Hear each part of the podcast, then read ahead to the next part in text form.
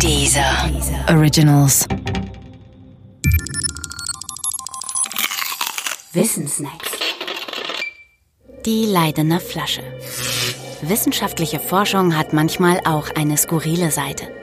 Das zeigt die Erforschung der Elektrizität sehr deutlich. Wir gehen dafür ins 18. Jahrhundert.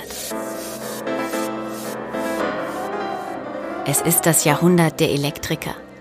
Die Forschung fing für sie mit einem ernsten Beschaffungsproblem an. Denn Elektrizität kam im normalen Leben nicht vor. Höchstens dann, wenn es draußen blitzte.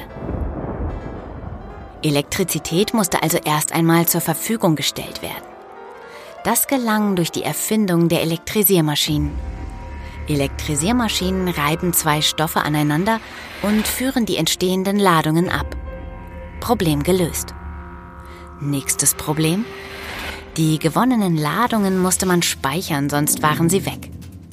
Dieses Problem löste die sogenannte Leidener Flasche. Die Leidener Flasche ist nichts anderes als ein Kondensator, freilich mit einem hohen Gefahrenpotenzial.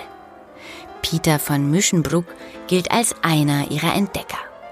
Er machte mit ihr in der Stadt Leiden schmerzhafte Bekanntschaft, als er bei einem Versuch heftige elektrische Schläge erhielt.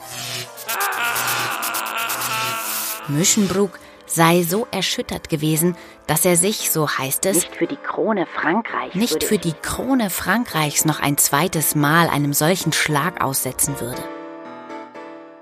Skurril an der Leidener Flasche ist nicht ihre Entdeckung und auch nicht die Haltung Müschenbrucks. Müschenbrucks Reserviertheit wurde später durch Todesopfer bei anderen Experimenten mit der Flasche sogar bestätigt. Skurril ist die Reaktion seines Kollegen Priestley. Priestley nennt Müschenbruck feige und berichtet von einem Herrn Bose, der sich mit wahrhaftem Heldenmut wünsche, von einem elektrischen Schlag zu Tode getroffen zu werden, um in die Annalen der Französischen Akademie der Wissenschaft einzugehen.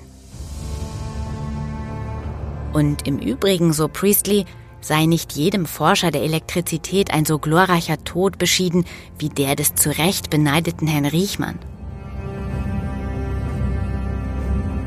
Glorreich getötet im Namen der Wissenschaft? Zu Recht beneidet? Dafür muss man als Mensch wohl geeignet geladen sein. Viele Elektriker waren es. Kein Wunder. Schließlich waren Ladungen ja ihr Geschäft.